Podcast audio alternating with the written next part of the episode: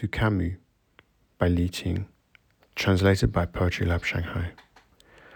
Last century, Albert Camus wrote in his diary These are ten of my most favorite words world, pain, earth, mother, people, wasteland, honor, poor, summer, sea.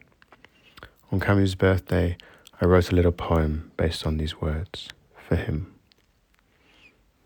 The world grows smaller when the pain grows larger into a fruit, bending the treetop of happiness. Mother quietly pats her back. Life returns from earth to earth. Thump, thump, striking the dawn, nearing night. Therefore, some people wake up. They need to talk ceaselessly in order to walk out of the empty wasteland. Here there's no king to present medals of honor. Poor children are wearing bravery in their heart. Though later on, bits of the heart break, the others disappear. The chest grows more leaden.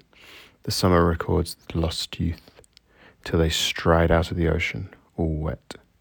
Wind gently dries the hair and ears, when pain grows smaller and the world larger.